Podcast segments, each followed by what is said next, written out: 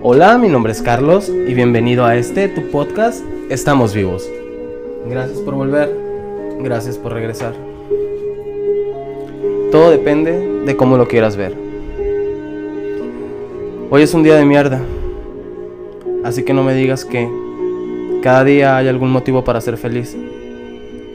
Porque si te das cuenta, la vida es insoportable.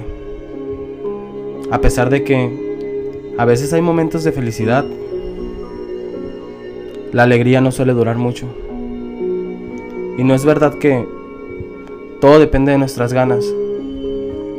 Porque el amor verdadero existe solo a veces.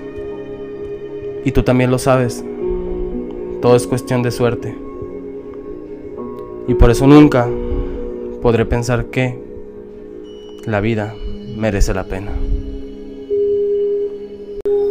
El día de hoy vamos a hablar de la letra G dentro de la comunidad LGTBA.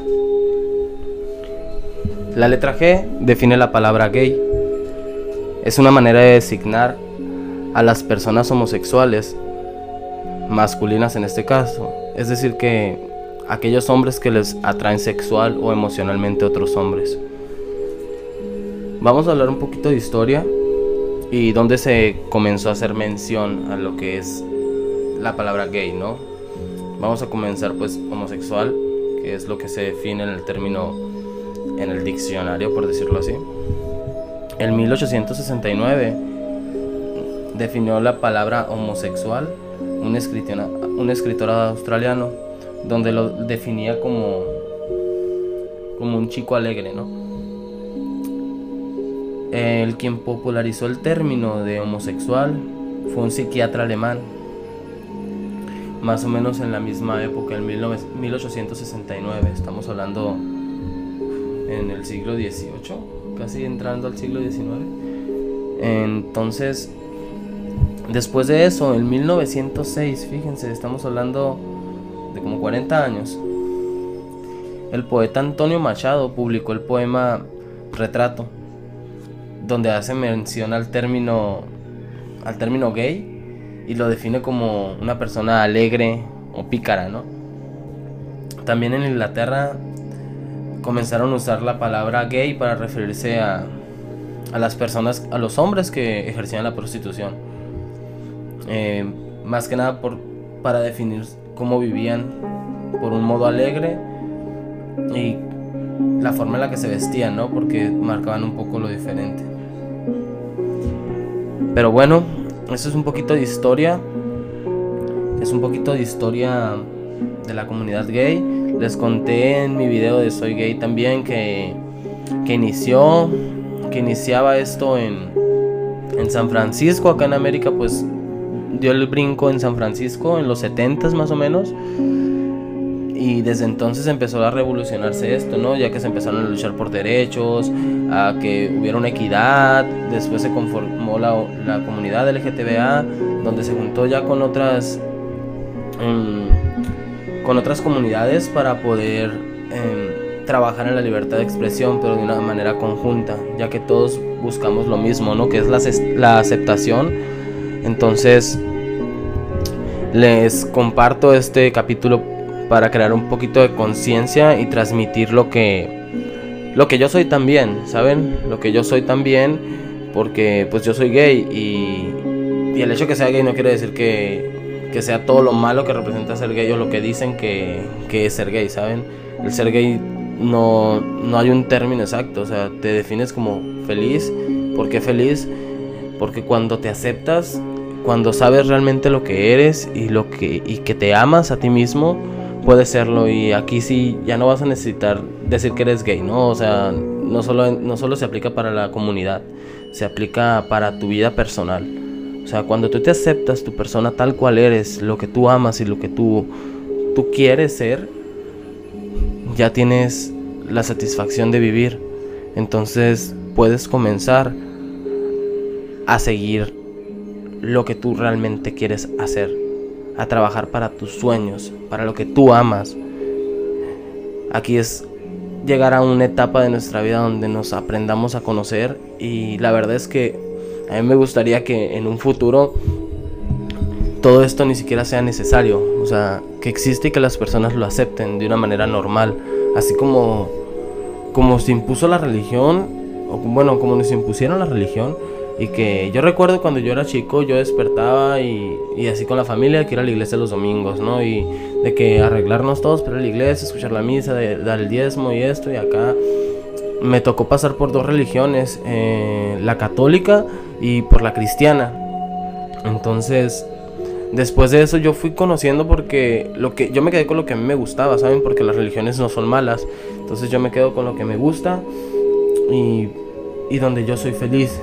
Y el ser feliz puedes tener de todo un poco. Recuerden que el mundo es muy grande y hay tantas cosas que aprender que tú puedes elegir lo que tú quieras hacer. Incluso tú puedes innovar tu persona o tú puedes crear tu persona. Tienes la capacidad de hacer lo que tú quieras y tenemos que entenderlo. Eso lo vamos a lograr solamente cuando aceptemos a los demás y nos demos cuenta que nos necesitamos para hacer más. Que si todos nos reuniéramos y si todos compartiéramos lo que sabemos hacer y lo usáramos para ayudar y ser una comunidad como lo que somos, todos seríamos una orquesta gigante de, no sé, de músicos, de artistas, en una comunidad inmensa. Pero bueno, eso es el tema de hoy. Esta tarde tengo a un invitado, a mi amigo Alejandro Paniagua. Voy a realizarle una serie de preguntas y pues bienvenido. Gracias Paniagua por por aceptar participar en mi podcast y por compartir, bueno, prestarte a compartir lo que voy a preguntarte, ¿no? Les cuento un poquito. Paniagua y yo nos conocimos en 2018 en la casa de Toño en Ciudad de México.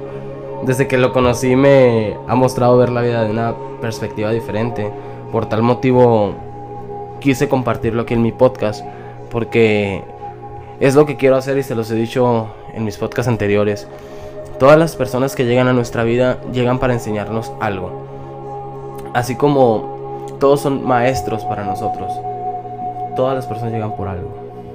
Y Pani llegó por alguna razón a mi vida y es un amigo que estimo mucho. Y gracias. Para comenzar, amigo, muchas gracias por aceptar esta invitación. Bienvenido. Gracias amigos, estoy muy feliz de estar aquí en tu podcast Estamos Vivos. Para ti, ¿qué es la palabra gay? ¿Qué piensas cuando escuchas la palabra gay? Creo que es un adjetivo que, que mejora las cosas, ¿sabes? Es una fiesta, una fiesta gay para mí es como algo más llamativo y un una, un desfile de la marcha gay es algo que se me hace muy eh, over the top, o sea, despampanante. Y un bar gay divertido, que ya lo dije, una fiesta, una persona es alguien que es más, eh, probablemente más expresivo. Entonces es algo que para mí significa como un, un más, ¿sabes? Y bueno. ¿Y cuál es tu opinión referente ante las personas gays? Para mí las personas son gays, son gente de mucha luz, gente que eh, lucha por lo que, lo que gusta, por lo que quiere y por lo que sabe que está bien y que es solidaria con, con las causas de, de otras personas. ¿Podrías compartirnos alguna experiencia que hayas tenido en el gay world, en el mundo gay? ¿Y qué es lo que has aprendido de ella? O sea, ¿Qué es lo bueno que te deja? Una experiencia muy particular sería cuando comencé a asistir a, bares donde, eh, bueno, a bares gays, donde eh, las personas con las que estaba yendo trataba, eran, vaya, eran muy amables en cuanto a tratarme de explicar, dando la jerga sobre cómo, cómo es ir a un bar, eh, qué cosas hay que tener cuidado, tal vez con lo que decimos, o, o vaya, o sea, como hacerme, incluirme dentro de, del ambiente para que yo estuviera cómodo y los demás estuvieran cómodos también. Entonces eso para mí es, es muy, muy padre y además creo que dentro de, de Gay World, eh, la gente es muy amena y, y muchas veces eh, te ayudan, ¿sabes? Sin conocerte tanto. Entonces eso también para mí se hace como algo muy, muy, muy increíble. ¿Qué es lo que no te gusta del, de la comunidad eh, o del mundo gay? ¿Qué es lo que no te gusta?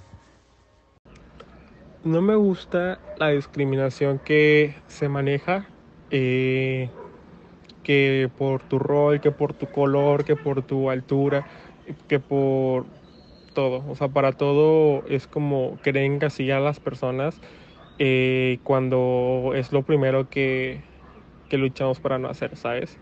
Es como muy contradictorio esa parte y me causa mucho conflicto. Y también el hecho de, de que muchas veces estamos a la defensiva con, con gente que no es de la comunidad. Ejemplo, no sé, tomamos muy personal las, las cosas que nos pueden decir y en vez de tal vez ser empáticos con que ellos tal vez no entienden una situación en particular o una manera en cómo te están, te están expresando puede ser eh, ofensiva para ti, en vez de, de, explicarlo, porque probablemente no, no tengan el conocimiento, eh, quieran atacar a esas personas, ¿sabes? Yo creo que, o cancelarlas, como es lo que muy comúnmente hacen ahora. Entonces yo creo que deberíamos ser más conscientes y más, eh,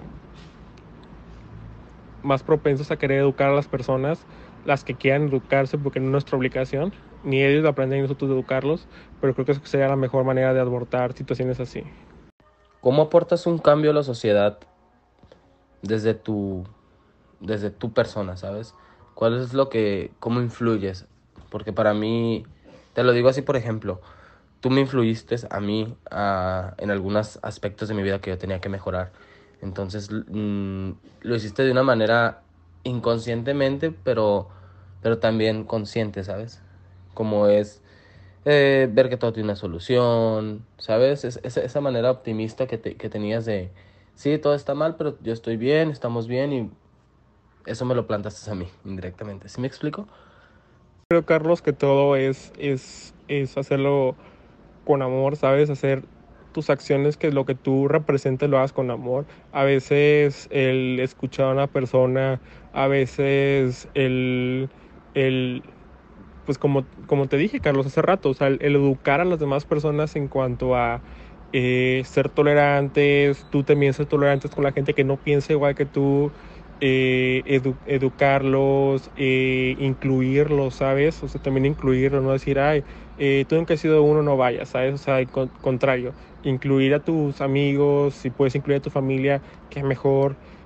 yo creo que eso, es lo importante. E incluso a veces el compartir tus experiencias también ayuda bastante para, si tuviste una mala experiencia, saber cómo prevenir y tuviste una experiencia buena, saber cómo procurar que esas situaciones sucedan. Entonces yo creo que de mi parte es un compartir eh, con amor todo, todas las experiencias que he tenido o que he sabido que han tenido y siempre tratar de ayudar a todas las personas. A veces es solamente escucharlas, ¿sabes? No es tener que cargar con una persona, pero a veces el escuchar a una persona que se siente mal, que tiene problemas, eh, es más que suficiente para poder esta persona sacarla adelante. Cuéntanos cuándo fue la primera vez que tú sentiste atracción por alguien de tu mismo sexo. Y también, ¿qué, qué sentiste? ¿Cuáles fueron los sentimientos que reconociste o reconoces aún? Y dijiste, wow, por este motivo es que me gusta, ¿sabes? ¿Cuáles fueron los sentimientos que reconociste? Y si alguna vez has tenido alguna relación o algo así, algún consejo que quieras dar, o cómo lo sobrellevaste, cómo fue, te agradecería tu aportación. Pues realmente como que la, la semilla de la curiosidad fue a partir de que un amigo me confesó que pues ella tenía pareja y demás, eh, mi mejor amigo, entonces de ahí fue como un ¿por qué no, por no checarlo? ¿Sabes? Yo siempre veía a los chicos se me hacían guapos y demás, pero nunca lo veía como algo más, ¿sabes? Como, ah, están lindos o ah, X, ¿no? Entonces, pues una vez decidí bajar Tinder, quería salir con alguien, nos quedamos de ver, le, le comenté pues eh, mi situación, ¿sabes? Yo no, no estoy seguro, qué onda, eh, tema es lindo, vamos a ver. Y yo creo que, o sea, cuando estuve más consciente, o sea, en el momento en el que supe, sabes que esto sí es para mí, fue la, en cuando nos besamos.